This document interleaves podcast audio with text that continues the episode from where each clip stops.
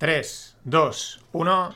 Hola, no financieros. Vamos con otro FinPix. Hoy sí, aunque el tema principal son los bancos centrales, pero también van a entrar alguna que otra noticia interesante, eh, pues relacionada, ¿no? Pero vamos al lío. Eh, ¿Qué es lo que está sucediendo? Mm, ¿Cuáles son los problemas en los bancos centrales? Yo cuando entrevistamos a, Enrique Lizaso de Multiverse Computing y, nos comentó que, además está en el podcast, eh, no fue off the record, que, que, algún banco central, creo que era el de Canadá, les había contratado para analizar riesgos en los bancos centrales, a mí me llamó la atención. Porque al final entendemos los bancos centrales como una entidad que no va a quebrar, que no va a pasar nada, que está que si hay cualquier problema, pues eh, imprimen dinero o hacen cualquier triquiñuela y siguen adelante, es como algo que no puede quebrar. Pero me llamó la atención cuáles pueden ser los riesgos, ¿no? Y que le estuviesen contratando para analizar riesgos en un banco central. Eh, bueno, es. A mí otra cosa que me llama la atención es que eh, lo comentaba en el club, en el, en el podcast del club, ¿no? Cuando todo el mundo dice esto no puede pasar, esto es imposible que pase, los bancos centrales no quiebran, es cuando mi mente probabilística, mi mente de, ley de Murphy, de, este tipo de cosas, pues se activa y dice, cuidado, ¿no? Porque igual sí que pueden quebrar, igual sí que pueden tener problemas. Eh, otra cosa es, pues, por dónde, por, dónde surgiría el problema, cómo se solventaría el problema y, a qué daría pie, ¿no? Pero yo es un escenario que en el momento, pues, escuchas eh, con, con, con claridad, eso no puede pasar, un banco central no va a quebrar, que es verdad que es lo más probable, pues, pues enseguida dices, bueno, ¿y si pasa? ¿Y si sucede? Claro, es entonces cuando empiezas a ver noticias como las que vamos a, como las que, pues como la que tenemos aquí, que me he colado, al contrario. Eh, el Banco Nacional de Suiza lleva, eh, pues, pérdidas, eh, ha presentado pérdidas en este pasado tercer trimestre de 12 billions, en el anterior, en el segundo trimestre, presentó pérdidas de 15 billions, Veremos el, final del año cómo acaba. En el 2022 tuvo pérdidas de 143 billions, que se dice pronto. Eh, los balances de estos bancos son enormes, pero al final no dejan de ser pérdidas. Eh, otro banco, pues el banco eh, el, banco sueco, perdón, que ha presentado pérdidas de 7 billions y entonces pues van a tener que recurrir a los contribuyentes, a los taxpayers, para que aporten ese dinero. no, contribuyen, ¿no? No lo piden, sino directamente, pues como hacen todos los estados, lo quitan, ¿no? Lo mueven de un lado de otro, pero ya son pérdidas que estás metiendo en un banco central. Eh, a estos también se añade el de Reino Unido. Reino Unido son 170 eh, billions eh, que ha tenido que, declarar de pérdidas debido a todo el tema de los bonos y que al final, pues esto, pues tendrán que ponerlo los, los, los, contribuyentes. Aquí pues ponen the UK Treasury, ¿no? El, tesoro pues moverá 170 billions al, para cubrir las pérdidas. Esto es lo, que tienen los, las instituciones públicas, eh, aunque los bancos eh, centrales son público-privados, hay una cosa ahí que aún no, está no tengo del todo clara y, por ejemplo, el Banco Central de Suiza eh, el 5% lo posee un tal Sigert, un tipo. Un tipo tiene el 5% y es el máximo accionista de ese banco central. Pero como luego muchos de los accionistas también son eh, cantones, porque estoy hablando en el caso de Suiza, pues tienen ahí una componente público-privada un poco rara. Son unos entes curiosos en ese sentido y del... Bueno, eso quizás da para, para una investigación complicada. Pero al final lo que hace es el Estado rescatar al banco y meterle 170 billones. Disculpad que ha entrado el frío y he tenido que. Y me ha venido un estornudo. 170 billions, que ahí es nada, ¿no?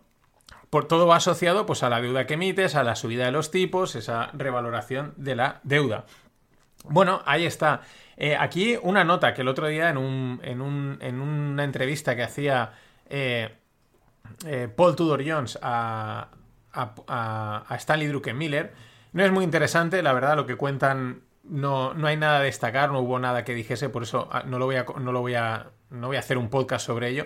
Pero sí que hay un momento en el que eh, Druckenmiller comenta que no sé en qué año fue, si en el 70, en el 80, no sé en qué época, pero que ciertos, no me acuerdo qué, estado era tampoco, la verdad no lo anoté, pero la idea es que dejaron de emitir deuda, ¿no? o sea, dejaron de emitir deuda en ciertos plazos, ¿no? y, esto no sé qué, qué implicaciones puede tener, pero que es otro escenario, ¿no? Que dicen, oye, pues yo eh, a 30 años o a 20 años el tipo de interés está muy alto, no me interesa y yo no emito deuda, ¿no? Con lo que eso puede implicar en cuanto a flujos de dinero, ¿no? En cuanto a que, pues bueno, no, estés cubriendo una parte de, los, de, ese dinero, el impacto que pueda tener en la deuda existente. Es una nota, simplemente, que es algo que, quizás podamos ver eh, si siguen subiendo los tipos o pues porque no les interese y puedan tomar, por lo que he dicho, medidas arbitrarias que les, por la razón que sea, pues les convengan, que para eso son los bancos centrales. Pero ahí están pérdidas que haya encontrado en el banco suizo, en el sueco y en el de Reino Unido. Eh, el resto también tendrán, ¿no? Otra cosa es que se vayan eh, o, se, comenten o salgan a, públicas y otro tema es pues esto en qué pueda derivar o simplemente pues es una otra alfombra que se va llenando de, mierda y ya está y ya veremos no ya pues a largo plazo no a unrealized losses ¿por qué digo eso? porque eh, según Moody's, la agencia Moody's tiene estimado que los grandes bancos están sentados sobre unos 650 billions de unrealized losses, de pérdidas no realizadas. Se dice de pronto, 650 billions. Esto podemos equivalerlo pues a lo que nos dé la gana. Seguro que hay no sé que representa el tanto por cien de empresas del SP500, es el PIB de tal país. Da igual, no importa. Es una auténtica barbaridad. 650 billions que están ahí. Entonces las llevas a, las llevas a Hold to Maturity, HTM. Eh, tú dices que eso va a, a vencimiento y te da igual que esté por debajo. Pero claro, son 650, eh, un menos 650 en la cuenta de resultados. Esto es un tema de la renta fija, que todos pueden sufrir, eh, o cualquier persona puede sufrir o puede no llegar a entender, que dices, ¿por qué tengo renta fija y, mi, y la valoración está en pérdidas? Por eso, por estar cotizando más abajo, pero si llevas a vencimiento y no quiebra, pues no te pasa nada. Y mientras te pagan los cupones y a vencimiento te vuelvan tu dinero, no hay ningún problema. Esta es la apuesta que están haciendo eh, los bancos. El tema de los bancos es, ¿qué pasa? Pues que muchas veces estos bonos, este tipo, o sea, no es una, no es como una cuenta única que tienes ahí y ahí hay pérdidas, pues ya cuando me tengo que esperar a vencimiento, ¿no? Es que muchas veces a lo mejor se puede haber utilizado para colateral, eh, está equilibrando el balance, entonces estas pérdidas sí que tienen un impacto contable. Pero bueno, que ahí están. Yo creo a ver si llegan al, al trillón. Al trillón estaría bastante guay por, por aquello de, seguir marcando récords en todos los sitios, en deuda, en, en, acciones, en todo. Un trillón de unrealized losses creo que es lo que, lo que necesitamos y lo que queremos. Y otra noticia que ya comenté creo que hace un par de semanas y ayer se hizo efectiva es que WeWork, eh, la, la, startup de, eh, de coworkings por todo el mundo, del super vendedor de humos mm, Newman, pues ayer eh, hizo efectiva su... Eh, la bancarrota, ¿no? Eh, directamente entró. ¿Qué pasa? Esto tiene un, un, impacto en el que, por ejemplo, como comentan en el tweet de Covey Letter, pues 40 office, office leases, o sea, 40 oficinas de alquileres de oficinas pues van a dejar de ser efectivos y otras 70 propiedades en Nueva York. Más luego, aparte, hay que tener en cuenta que eh, pues eh, tiene 700 eh, mm, localizaciones o oficinas a lo largo del mundo. Esto, WeWork llegó a ser una compañía de 47 billions. El tema del commercial real estate sigue estando ahí, sigue estando ahí la duda es verdad que luego escuchas a Clemente, a Ismael Clemente en el podcast con Juan Suk y, dices, oye, pues mm, no parece tanto, ¿no? Por, las métricas que él maneja, pero claro, luego por otro lado, pues tenemos este tipo de informaciones que llaman la atención. La pregunta es, ¿y si WeWork, pues da pie, es la primera pieza de un dominó? Porque siempre hay una primera pieza. Puede ser un caso aislado, eso es lo que nunca sabes, si es un caso aislado o si es la primera pieza de un dominó que va desatando pues impagos, quiebras, eh, por lo menos en el, en el real estate. Eh, creo que no sé cuántos billions tenía también de deuda. Eh, el otro día lo comentábamos en el Telegram, ¿no? Decían, ¿cómo, ¿cómo puede esta empresa, aparte de la millonada de pasta que había levantado, tener no sé cuántos billions era en deuda? Y bueno, pues porque era, han sido los tiempos de Disneyland, que decía Taleb, de dinero gratis y muchos bancos y muchas instituciones preferían financiar a la empresa zombie para que no caiga y, las unrealized losses se conviertan en realized, pues bueno, le vamos dando respiración asistida a ver si de alguna manera esto se salva hasta que llega un momento en el que no. Igual es lo que le acaba pasando a, todas las unrealized losses que tenemos repartidas por todo el mundo. Lo cual, esto repartido por todo el mundo me, me suena también a la crisis eh, a la crisis inmobiliaria, que al final, como decía el de las el ninja este, el economista ninja, que no me sale el nombre, eh, estaba todo repartido por todo el mundo y claro, el impacto fue global. Otro what if, ¿no? Otro y si el short sell de, de Corea del Sur pues es una anticipación de que puedan venir un, un año más o unos meses bastante complicados en bolsa. ¿Qué es lo que han hecho en Corea del Sur? Prohibir la venta en corto. Hasta junio del 2024. Esto a mí lo que me llama la atención es que lo hagan en un momento en el que de momento no está pasando nada en el mercado. Esto se suele hacer cuando, pues en plenas caídas, cuando el mercado ha entrado en crisis, está cayendo y cogen y salen y dicen durante X meses está prohibido vender en corto, eh, es decir, ponerse a la baja directamente, ¿no? Si tú tienes algo comprado, lo puedes vender, evidentemente, y puedes cerrar la posición, o si ya tienes algo metido en corto, pues tú la puedes mantener, no estás obligado a cerrarla. Lo que no puedes es meter nuevas posiciones puramente cortas. Y, eso es lo llamativo, que lo hacen antes, ¿no? Que, no han esperado a decir, oye, eh, estamos en una crisis, está cayendo el mercado y vamos a, vamos a, parar el fuego eh, prohibiendo los cortos. No, lo hacen antes y hasta junio. No sé qué ven, no sé qué intuyen, no sé qué anticipan, pero es llamativo. Es otro what if de libro. Y para cerrar, pues una parte más eh, divertida, porque siempre está Elon por medio. Y, hay que agradecerle eh, que, sea un contrapeso a día de hoy a todo el, a todo el movimiento woke, eh, políticamente correcto, que representan la mayoría de las empresas tecnológicas.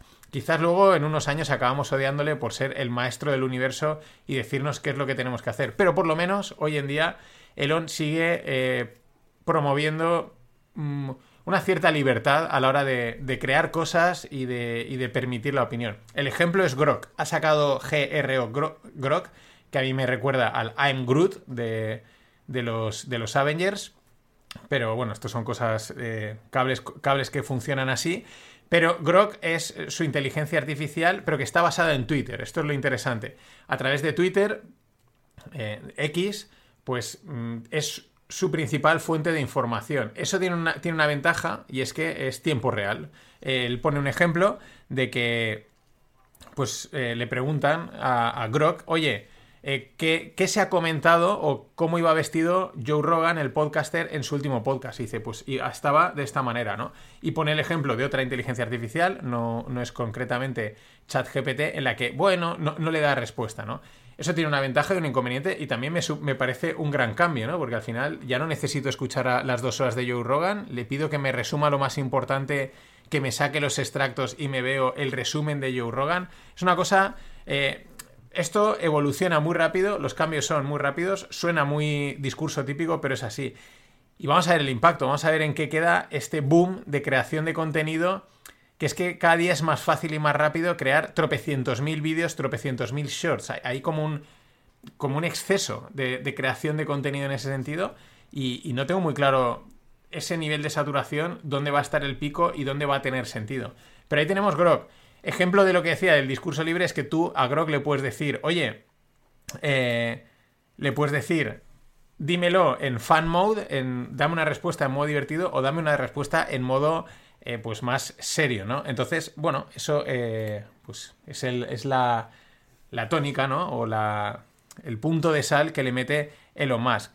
Eh, también era divertido porque alguien decía, este tal Alex Kerr ponía que en, Twitter que el, verdadero objetivo, ¿no? Esta siempre es la parte paranoica con el mundo de Internet, ¿no? Que me recuerda a esta gente que cuando le envías un correo algo, no, mis datos, porque tal, dices, mira, tus datos los tiene todo Dios, pero si quieres hacerte como el, el que controla y tal, pues perfecto, pero estás vendidísimo en el momento, estás conectado a cualquier red, eh, te lo vendan como te lo vendan, ¿no? por ejemplo, Meta pues eh, a mí estos días, tanto Instagram como Facebook me ha dicho, tienes que aceptar estas condiciones o pagar. Y aceptar las condiciones es, toma, haz lo que, te, haz lo que quieras con mis datos, ¿no? Pero luego siempre está la gente con la paranoia de los datos y tal, cuando si utilizas Internet eh, yo creo que estás bastante vendido, pero no hay otra, ¿no? Es el precio a pagar. En ese sentido sale este Alex Kerr a decir que el verdadero objetivo de, de Grok en X es pues realimentar la inteligencia artificial, porque al final son tropecientos millones de tweets diarios, con eh, tweets guardados, con likes, con notas, con un montón de información que se está moviendo en una red y estás aprovechándola, ¿no? Y lo mejor es que llega Elon Musk y contesta correcto. o sea, eh, no sé, no sé, no sea, no sea Milana, ¿no? No se esconde. Dice, sí, sí, ese es uno de los objetivos. Eh, aprovechar la propia dinámica red neuronal que es el propio Twitter o X para retroalimentar Grok. Habrá que probarlo, va a ser divertido. Lo mejor, como siempre, acabar con un meme. Nada más. Eh, mañana más. A ver si encuentro otra frase de cierre, pero es que siempre me sale la misma. Nada más, mañana más.